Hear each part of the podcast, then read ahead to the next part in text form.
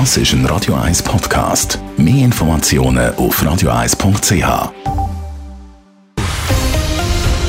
Radio 1 Thema. Frauen, die in der Verwaltung der Stadt Zürich arbeiten, sollen einen Menstruationsurlaub bekommen. Der Gemeinderat hat gestern einen Vorstoß für einen entsprechenden Pilotversuch knapp angenommen. Da dabei sollen Mitarbeiterinnen unter, unter regelmäßigen und starken Regelschmerzen leiden eins bis fünf Tage pro Monat frei bekommen. Bei bürgerlichen Frauen kommt diese Idee aber gar nicht gut an, berichtet Leila Keller.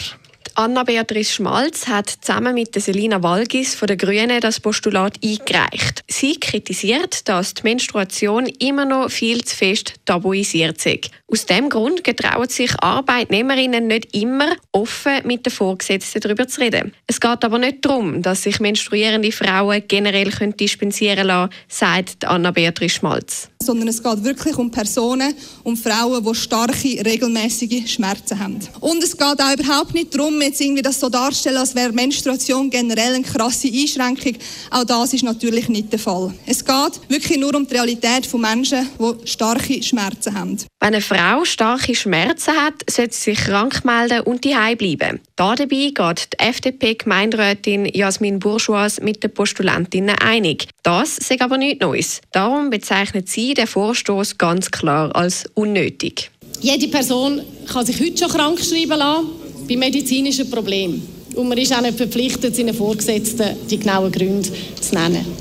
Wenn jede Frau monatlich bis zu fünf Freitage beziehen kann, fehlt sie unter Umständen bis zu während einem Viertel der Arbeitszeit. Auch Susanne Brunner von der SVP bezeichnet das Postulat als überflüssig und schädlich. Laut ihr würden die Frauen so von linksgrün in die Opferrolle gedrängt werden. Und was sie vorschlagen, das wäre in der Wirtschaft undenkbar. Welchen Arbeitgeber, welcher Gewerbler, welcher KMU-Betrieb könnte sich denn leisten, Leute einzustellen zu einem 77%-Pensum, aber mit 100% Lohn. Wo kommen wir denn da an? Der zuständige Finanzvorsteher Daniel Leupi von den Grünen hat sich auch noch zum Vorstoß geäußert. Auch wenn ihm zuerst ein bisschen mulmig gewesen wäre, womöglich als einziger Mann etwas dazu zu sagen. Er hat im Voraus schon viele Gespräche zu dem Thema geführt. Ich muss aber sagen, ich habe sehr gemischte Rückmeldungen bekommen. Vereinfacht gesagt, die eher jüngeren Frauen, die haben eher gefunden, jawohl, das ist Zeit, dass man das mal als Versuch einführt. Es ist mehr aus einem moderneren Selbstverständnis aus, aus einer Enttabuisierung.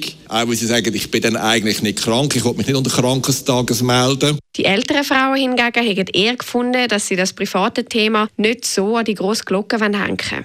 Der Vorstoß ist schlussendlich mit 60 zu 52 Stimmen angenommen worden. Der Vorstoß ist schlussendlich mit 60 zu 52 Stimmen angenommen worden. Jetzt müssen bei der Stadtverwaltung nur noch Frauen gefunden werden, die bei dem Pilotversuch mitmachen wollen. Leila Keller, Radio 1. Radio 1 Thema. Jederzeit zum Nachlesen als Podcast auf radio1.ch.